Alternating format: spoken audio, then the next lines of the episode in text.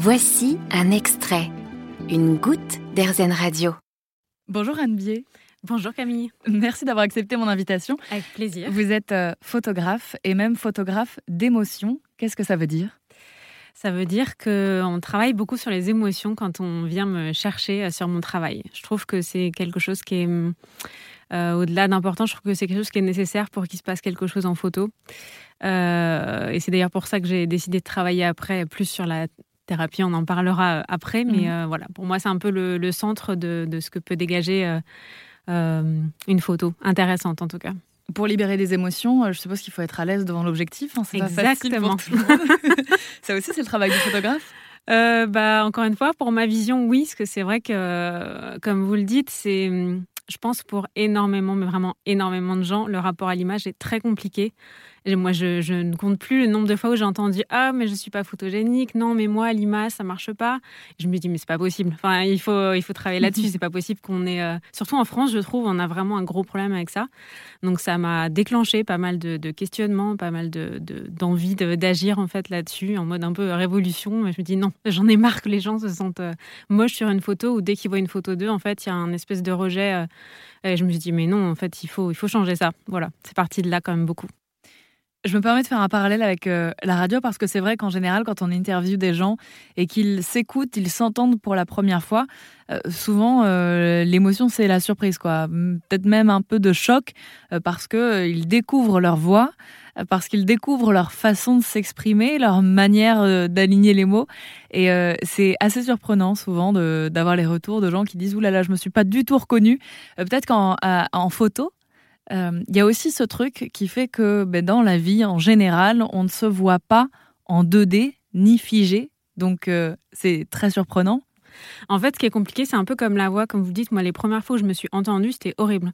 En fait, je pense qu'il y a quelque chose où on n'a aucun recul sur ce qu'on ce qu'on envoie, c'est-à-dire qu'on a l'impression de dégager telle ou telle chose euh, physiquement, au niveau des émotions. C'est la même chose avec la voix, on se dit ah bah je parle comme ça, puis en fait le jour où on se voit, euh, on voit une espèce d'étranger euh, qui, est comme ça, qui parle, qui bouge, qui fait des mimiques horribles puisqu'on ne les a jamais vus faire en fait en direct.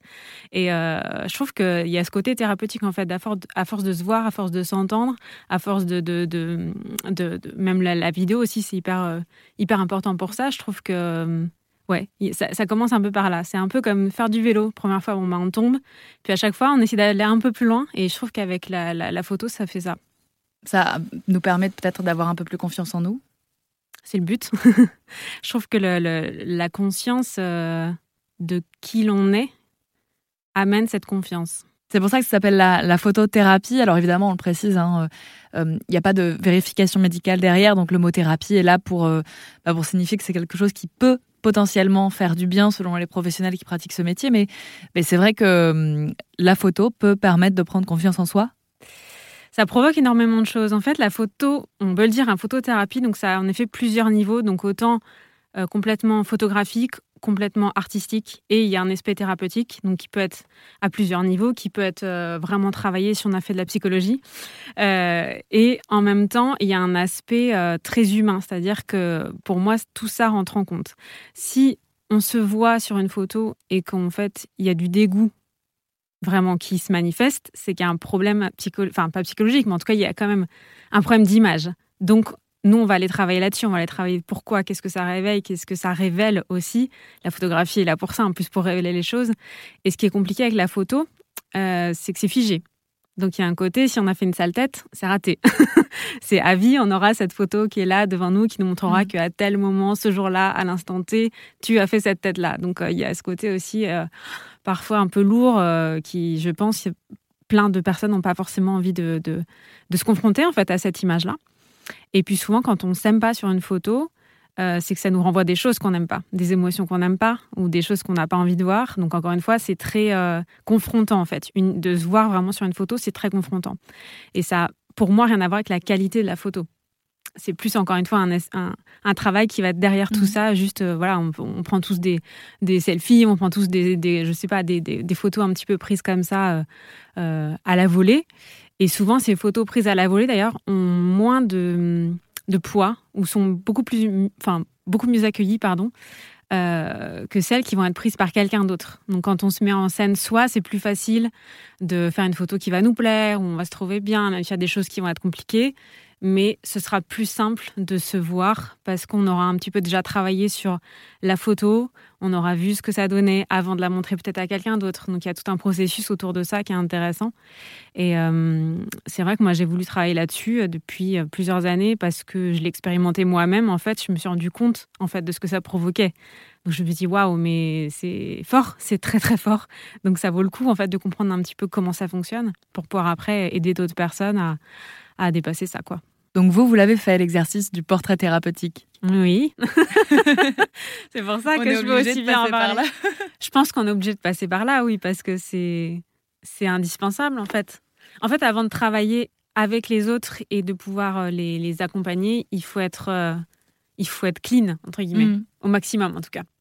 Donc on peut pas, euh, on peut pas, on peut pas ne pas travailler sur nous et dire ah bah oui moi attends je vais, je vais t'accompagner, ça va être génial, tu vas voir. Euh. Ah non moi je connais pas, moi j'ai aucun souci avec mon image. Bah non, ce serait trop facile.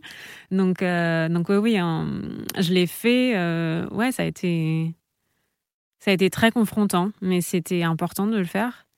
Et puis et puis encore du travail en fait. Enfin c'est pas quelque chose qui est qui se fait une fois et puis c'est ok en fait, enfin, suivant notre évolution. Donc, euh, oui, parce qu'on change, nos émotions changent. Exactement. Donc après, ce qui est chouette, c'est de ce qu'on appelle de désengrammer en fait ces émotions-là. C'est-à-dire que souvent, quand c'est la première fois qu'on se confronte à un portrait, il y a plein d'émotions qui ont été engrammées depuis qu'on est tout petit.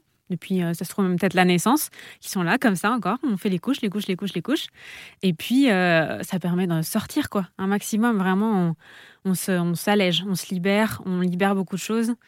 Et ça permet de, de, repartir sur quelque chose qui est plus euh, sain, une base qui va être vraiment euh, comme si on repartait de zéro un petit peu avec euh, un espèce de, potentiel émotionnel vierge. Donc c'est assez chouette parce qu'on on a aussi cette conscience, on, on travaille aussi là-dessus, mais une émotion, en fait, normalement, si on l'accueille, on la vit et on la laisse partir, ça dure 7 secondes. Bah, il n'y en a pas beaucoup, je pense, qu'on laisse partir en 7 secondes. Mmh. le rire, la joie, euh, si, ok. Et encore, si on les fait durer, c'est pas grave. Mmh. Mais les autres, euh, si on les laisse comme ça euh, de, des, des, minutes, des années, c'est très lourd en fait. Donc, ce qui fait que ça, ça condamne, ça clôture, on verrouille vraiment des choses. Donc, avec ça, ça permet de voilà d'en expulser pas mal. Ça nous confronte en fait. Ça nous confronte. C'est vraiment le terme moi qui me qui me parle le plus parce que je trouve que c'est vraiment ça. En fait, euh, je pense que les pires portraits, entre guillemets, c'est des gens qui vont vouloir montrer une autre émotion que ce qu'ils vivent sur le moment. Alors pour se confronter à nos émotions, les vivre et les laisser partir, on peut opter pour la photothérapie. Merci beaucoup Anne Bier. On peut vous suivre sur les réseaux sociaux comme Instagram notamment et puis sur votre site internet annebier, b i e d photographe.com. On vous met toutes les infos sur airzone.fr. Merci à vous Camille. Vous avez aimé ce podcast Erzen Vous allez adorer Erzen Radio en direct. Pour nous écouter, téléchargez l'appli Erzen ou rendez-vous sur erzen.fr.